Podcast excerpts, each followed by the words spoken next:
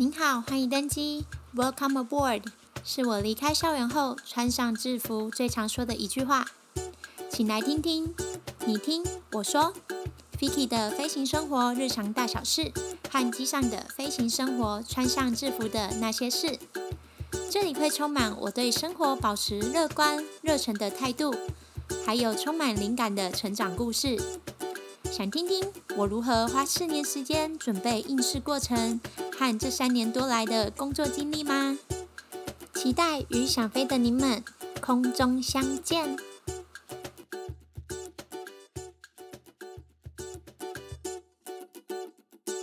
Hello，大家好，欢迎收听 Fiki 飞飞飞行生活，我是主持人 Vicky。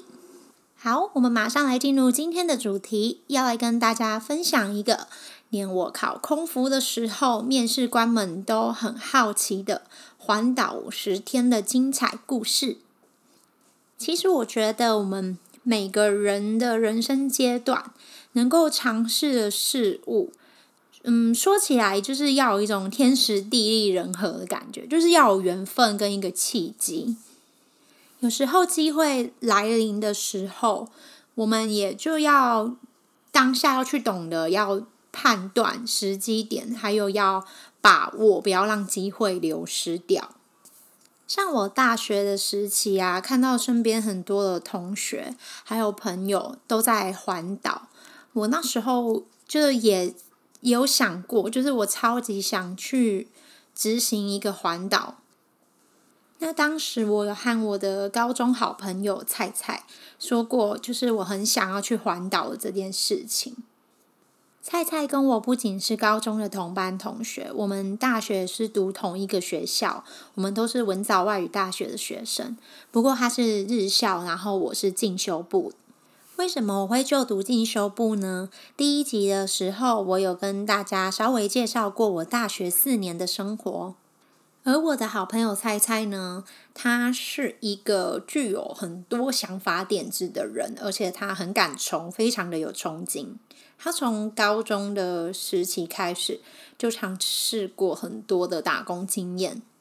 大三的某一天，我们在校园遇见，菜菜就很兴奋，然后很像要讲悄悄话的样子跟我说：“我有一个计划，要将我的毕业制作结合环岛做公益。”他跟我说：“你不是很想要环岛吗？我来当总招，你当副总招和总务。”于是菜菜就开始噼里啪啦，很兴奋的开始讲他的整个企划活动。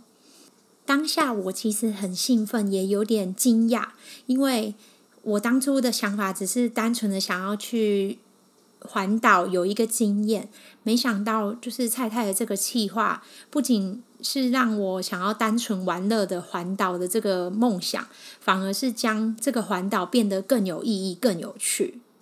接下来我就开始思考。嗯，要不要去参与这个活动的时候，其实那时候的心情是很兴奋、很期待，但是我又有点烦恼，因为那时候我有在打工，我的贸易公司的老板跟老板娘为人都非常的好，工作的条件和环境也都很不错，所以当下我就是一种很两难、很难做取舍的感觉。因为毕竟我们要环岛五十天，势必我就要离职才能够去参与执行这个活动。于是我回家后就跟家人讨论，我就是很难取舍的这个想法。我完全没有想到说，我的家人们都二话不说，直接支持我，跟我说去环岛。他们说，这种机会在人生中真的非常的难得，因为有可能我错过了这次这个机会，在学生生涯这个阶段的这个时机点，我出社会以后要有一样的计划、一样的人去做一样的事，几乎是不可能的。于是我就下定决心要去参与团队的这个活动，要去实践我想环岛的这个梦想。我那当时跟老板提出离职的时候，我真的非常的舍不得，我还亲手做了卡片送给老板和老板娘，然后他们非常的支持我去环岛，甚至还赞助我们团队旅费。我那当时最后一天上班要离开公司的时候，还跟老板娘相拥而泣。那时候就是真的很舍不得这么好的工作，然后那种就是一个不舍，还有很期待要去追寻梦想的眼泪。不知道听到要环岛五十天的你，会不会跟我当时身边的亲朋好友们一样，都非常的惊讶，而且每个人第一句话都会问我说，五十天为什么要去这么久？因为我们环岛五十天不是要去环岛玩乐的，因为我们是要去做公益。首先，让我来介绍一下我们的团队。我们的团队名称叫做 One for One 爱绵绵计划。绵绵的意思就是棉花糖的棉哦。我们是由十位文藻外语大学的学生和一位社工所组成的。毕业制作结合自发性公益环岛计划，用环岛的方式，暑假五十天到台湾本岛十九个县市，不包括离岛。我们每一个城市呢会待两天，第一天会在该县市贩卖棉花糖，第二天呢会到当地的育幼院或者是社福机构去回馈。每一支棉花糖呢，我们的售价是三十五元。不一样的是，每卖出一支棉花糖，我们会附赠一支我们爱绵绵的铅笔，提醒大家，你也可以为这个世界做一件美丽的事。记得要爱绵绵，让爱绵延。我们的第一天呢是募集日，就是在各个城市的观光景点贩卖棉花糖。第二天是回馈日。会在各城市所预定的社福机构或者是育幼院去执行回馈。那我们到了回馈机构呢，我们除了做棉花糖，我们也会有规划说故事、欢乐带动唱以及团康活动，还有以行动来传递爱到各地，也借此在小朋友们的心中种下一颗种子。在该城市贩卖的。棉花糖金额呢，我们会回馈给我们选定在当地城市的社福机构或者是育幼院，盈余我们会全数捐出，并不做我们团队其他的私人用途。即使我们第一天的募集日没有售出任何一支棉花糖，或者是数量不足，我们隔天的回馈日一样照样会去回馈。这里面我们不算我们的人事成本，旅费是我们团队在活动以外的赚取或者是赞助。我们团队的成员除了我和菜菜，还有苏苏、小博，我们四个是高中的同班同学，还有其他成员们大多来自同个学校，但是都不同的科系。我和小博是进修部英文系。那总招菜菜和凯文、天月、银针是传播艺术系，苏苏和曼曼是外语教学系，凯翔跟玉玲是国贸系，外加一位社工姐姐小米姐。特别的是，除了我们几位高中同班同学，其实我们和其他成员大家都互相不认识，只因为我们的共同朋友是总招菜菜，他身为总招号召。大家来组成这个爱绵绵团队，不认识且不同科系的我们，大家在团队活动中各司其职，发挥所长，培养默契。我们在二零一四年底开始着手计划这个五十天的公益环岛活动，预计在我们升大四前，二零一五年的暑假六月底开始执行。那时候，大家利用周末讨论企划书、开会、行程安排等等的。因为我们要环岛这么多天，行程的规划对我们来说真的非常的重要。而且，我们要先和各个城市的贩卖景点以及要去做回馈的机构要先洽谈。我们不可能说到环岛的当天才去跟人家做接洽。所以，其实，在执行环岛前的前置作业，也花费了我们很多的时间和心思。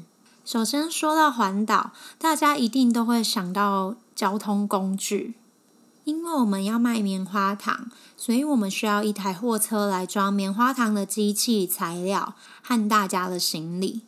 其余的成员们呢，就是要骑乘摩托车。但是考虑到规格和整体性以及安全性，我们就在想说要统一规格的摩托车。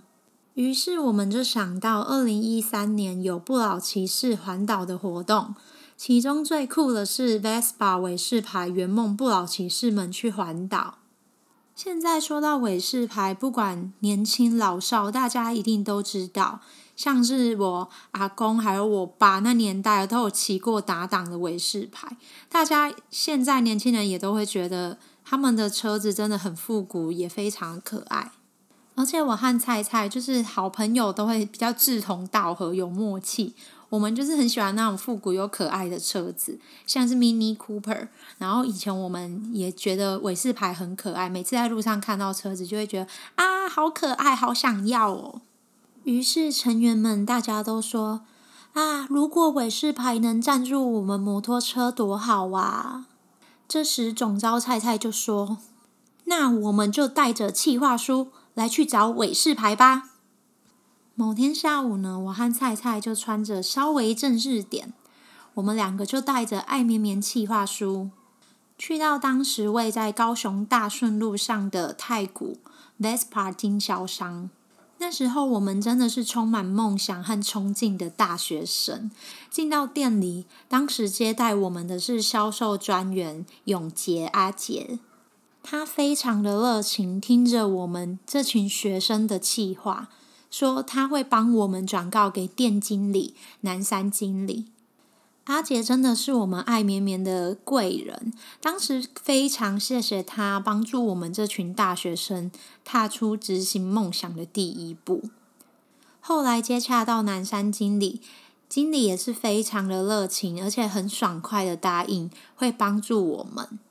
最后跟公司洽谈后，伟士牌赞助我们四台摩托车去执行环岛。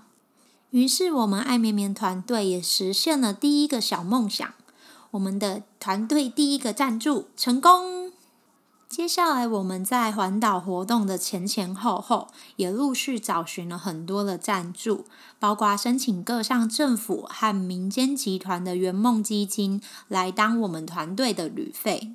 其中包括二零一五大高雄青年圆梦基金，还有二零一五花旗银行向梦想 Say Yes，以及韦氏比教育基金会和教育部青年发展署壮游台湾，还有我们身旁亲朋好友们的支持和赞助。其实，当我们有个梦想，想要去圆梦的时候，生活周遭有非常多的资源和机会等着你去找、去发掘。最重要的是，你在执行梦想的这个路程上，是有非常多贵人们的相助。大家一定常听说过一句话，就是当你真心想完成一件事情的时候，全世界都会来帮忙你。我们这个公益环岛活动，就像一个大梦想中承载着。每一个成员承载着很多人支持我们的人的小梦想。下一集再来和大家分享我们 One for One 爱绵绵计划精彩的五十天环岛活动内容。今天的节目就来到尾声啦！如果你能听到这里，真的非常的谢谢你。如果你听完我介绍这个公益环岛活动，对于 One for One 爱绵绵计划有兴趣的话呢，本集内容下方介绍中有粉丝专业连接，或者上 Facebook 搜寻 One for One 爱绵绵计划。粉丝专页里面有我们当时执行环岛活动的记录，还有团员们的生活分享哦。听完今天的节目，想想你是否也执行或者参与过一个圆梦计划呢？我们期待空中相见喽！感谢您的收听，下次见。